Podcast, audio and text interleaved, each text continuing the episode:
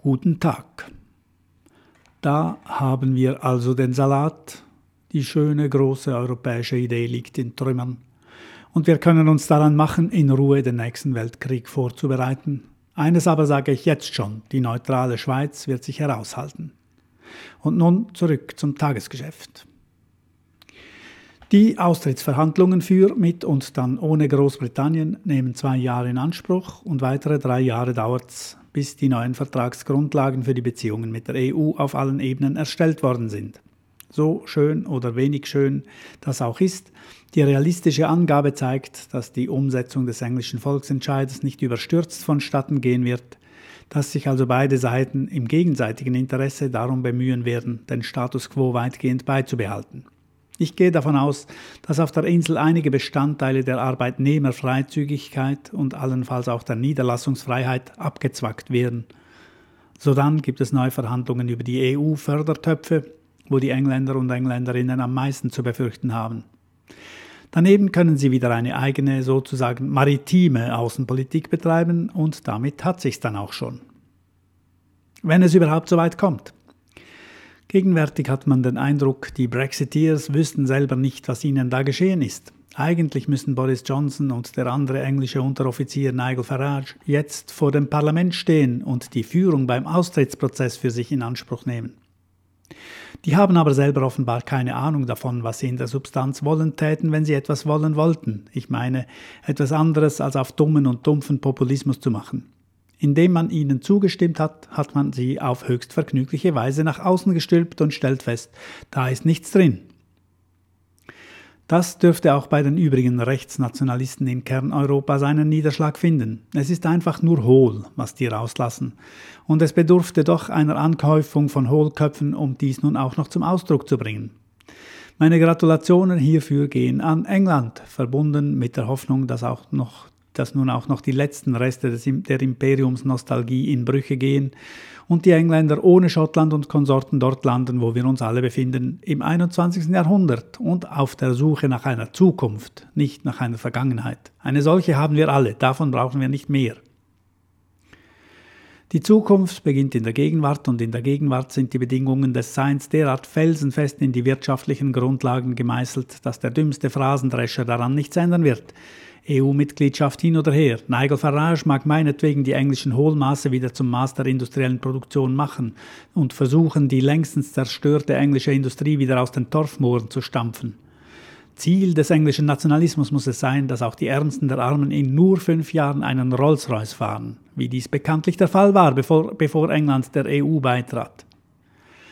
Nein, wirklich, so läuft der Hase nicht, und auch der Igel reckt seine Stacheln in einer anderen Ackerfurche.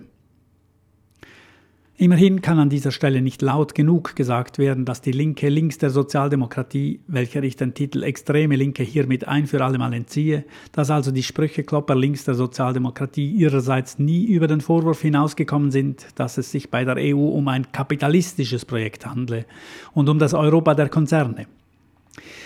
Dieser Hinweis ist an und für sich nicht falsch, bloß reicht er nicht aus für eine konkrete Haltung gegenüber dem Projekt Europa, denn er unterstellt, wenn man ihn nicht weiterentwickelt, dass die einzelnen Länder vor der EU möglicherweise gar antikapitalistisch gewesen seien und das Phänomen der internationalen Konzerne überhaupt nicht gekannt hätten. Dies wiederum entspricht nun durchaus nicht meiner Wahrnehmung und es entspricht auch nicht dem Stand der aktuellen Geschichtsforschung. Die Zusammenlegung verschiedener, vor allem technischer Bereiche auf dem europäischen Kontinent war zweifellos nicht von einem emanzipatorischen Geist getragen, aber indem sie verschiedene, vor allem technische Bereiche auf dem europäischen Kontinent zusammenlegte, bedeutete sie insgesamt trotzdem einen Fortschritt, ebenso wie die Beseitigung der internen Grenzen, welche heute offenbar den größten Stein des Anstoßes darstellt. Die Personenfreizügigkeit wird auf der anderen Seite, also bei den Rechtsnationalisten, auf geradezu perfekte Art mit, noch mit der internationalen Migration vermengt. Und so können wir in den Ostgebieten der EU jetzt einen Argumentensturm beobachten, der sich gewaschen hat. Gerade Polen, welches, was weiß ich, zwei Millionen Putzfrauen und Krankenschwestern nach England geliefert hat, befindet sich in einer prachtvollen Bredouille, wenn es den EU-Verteilschlüssel für Flüchtlinge im Rahmen der Visegrad-Gruppe bis aufs Blut bekämpft und vielleicht noch moniert, dass die Zuwanderung oder im ethnischen Wortschatz die Überfremdung den Brexit befördert hätte. Mindestens die Polinnen und Polen müssten sehr genau wissen, von welcher Art der Überfremdung in England die Rede war. Tut nichts zur Sache. Der Scherz ist gelungen. England hat für den Austritt gestimmt und, für das, und das Leben geht weiter.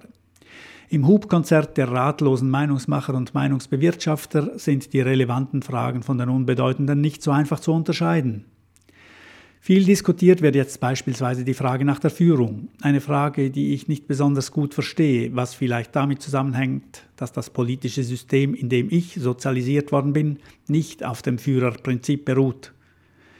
Und ich möchte auch allen anderen Nationen raten, davon Abstand zu nehmen. Größe und Wirtschaftskraft sind zweifellos harte Faktoren für die Rolle der Mitgliedsländer der Europäischen Union und genau das war der Grund dafür, diesen Faktoren den ebenso harten Faktor Politik entgegenzustellen – sonst hätte es die Europäische Union nämlich gar nicht gebraucht.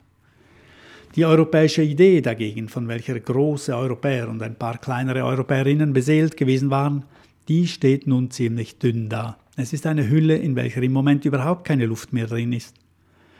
Offenbar gibt es keine tragfähige politische Gestalt für das ganze Europa. Das scheint eine der aktuellen Erkenntnisse aus dem Austrittsentscheid Englands zu sein.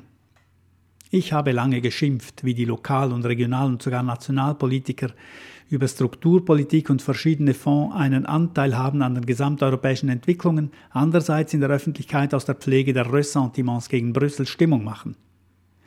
Dass dies aber überhaupt so weit kommen konnte, ist nicht einfach ihrem hinterfotzigen Charakter zuzuschreiben, den ich allerdings auch nicht im entferntesten bestreiten möchte. Aber der echte Grund liegt in den Anfängen. Alle die fantastischen großen Europäer hatten von Beginn weg nicht ein vereinigtes Europa vor Augen, sondern eine Reihe von Zweckallianzen, gepaart mit der erwähnten, immerhin ansehnlichen Kampagne zur Vereinheitlichung auf technischer Ebene. Das große Ziel, nämlich der Frieden auf dem Kontinent, welchem das ganze Unternehmen offiziell und auf Dauer gewidmet war und für welches Ziel die EU sogar den Friedensnobelpreis erhielt, dieses Ziel erscheint rückblickend nicht als besonders heroische Leistung für eine Nachkriegsphase, welche nicht von Reparationsforderungen und einer Wirtschaftskrise, sondern von Aufba Ausbauplänen, Aufbauplänen und exponentiellem Wirtschaftswachstum geprägt war. Offenbar, und das ist für mich eine neue Einsicht, gibt es keine tragfähige politische Gestalt für das ganze Europa. Und damit erübrigt sich auch meine Kritik, die ich über all die Jahre angebracht habe. Wenn es nicht geht, geht's halt nicht, sagte der Igel und ließ vom Kaktus ab. Dann begnügen wir uns halt mit dem, was geht, einem mehr oder weniger lockeren Staatenbund, der vor allem als Normierungsanstalt betrieben wird, noch ein paar strukturpolitische Pinselstriche anbringt, an einem ansonsten nicht mehr veränderbaren Gemälde, dessen gemeinsame Außenpolitik wohl auch nicht mehr besonders lange halten wird und wo in nächster Zeit verschiedene kleine Putschversuche laufen werden von jenen osteuropäischen Staaten, welche von Ideologie betrieben werden. Das überdeckt die innere Korruption in der Regel am besten. Die rechtspopulistischen Bewegungen leben im Kern weniger von der Ablehnung der EU als vielmehr von der Ablehnung der Globalisierung und der Automatisierung und weiterer Errungenschaften der Neuzeit, welche ohne jeden Zweifel immer auch Folgen für ganze Landstriche und Bevölkerungsteile und ganze Berufszweige haben. Zu diesen Folgen eine ordentliche Haltung einzunehmen und beispielsweise eine europaübergreifende, auch den Mittelmeerraum umfassende Strukturpolitik zu betreiben zum einen – für die betroffenen Landstriche anstelle von Konservierungs- die geeigneten Entwicklungsmaßnahmen vorzuschlagen zum anderen. Dazu sind sie sowieso nicht in der Lage. Aber das ist ja auch nicht ihr Kerngeschäft. Ihr Kerngeschäft ist die Erringung von Macht und Mitteln in jener Konfusion, welche aus dem anhaltenden Wandel zwangsläufig entsteht. Daneben sind die rechtspopulistischen Bewegungen in schönen, nämlich den antiimperialistischen Teilen deckungsgleich mit jenen politischen Strömungen, denen ich deswegen die Bezeichnung linksextrem in Zukunft verwehren werde. In schroffem Gegensatz zur politischen Ebene verhält es sich im praktischen Leben. Die Mittelschicht, welche laut verschiedenen Weltwirtschaftskritikerinnen am Aussterben ist bzw. ins Prekariat abgleitet, obwohl dies rein logisch unmöglich ist, aber sei es drum, diese sehr wohl nach wie vor existierende Mittelschicht fährt einmal im Jahr tüchtig in den Urlaub nach Bali und gönnt sich daneben noch fünf europäische und fünf interkontinentale Städteflüge und hält sich in der Garage um die 100 Pferdestärken verteilt auf verschiedene Fahrzeuge und zu Hause beteiligt sie sich an Computerspielen wie World of Warcraft oder pflegt sonst irgendwelche Kontakte auf ihren jeweiligen Interessensgebieten, absolut ohne Rücksicht auf Landesgrenzen. Es besteht, mit anderen Worten, überhaupt keine Notwendigkeit, die Dummheit der Bevölkerung zu bewirtschaften, um daraus politischen Nutzen zu ziehen. Was dagegen seit langer Zeit fehlt, das ist eine Sammlung an Programmpunkten für die Moderne, welche unter den Bedingungen des 21. Jahrhunderts ein paar Schritte skizziert, mit welchen die Gesellschaft und ihre Institutionen auf dem Weg in eine gerechte, sorgenfreie und bei allen Vorbehalten letztlich doch demokratische Gesellschaft voranbringt. Gemäß meinem Geschichtsverständnis wäre die Linke hier gefordert, aber offenbar ist sie von ihren eigenen Siegen mit dem Triumph der Sozialdemokratie derart ausgelaugt, dass sie nicht mehr in der Lage ist, Konzepte dieser Gattung zu erarbeiten. Links der Sozialdemokratie herrscht Lehre, nicht an Worten natürlich, davon strotzen ganz im Gegenteil fast alle Medien, aber echte Ideen, welche die Welt nicht nur interpretieren, sondern verändern? Guten Tag.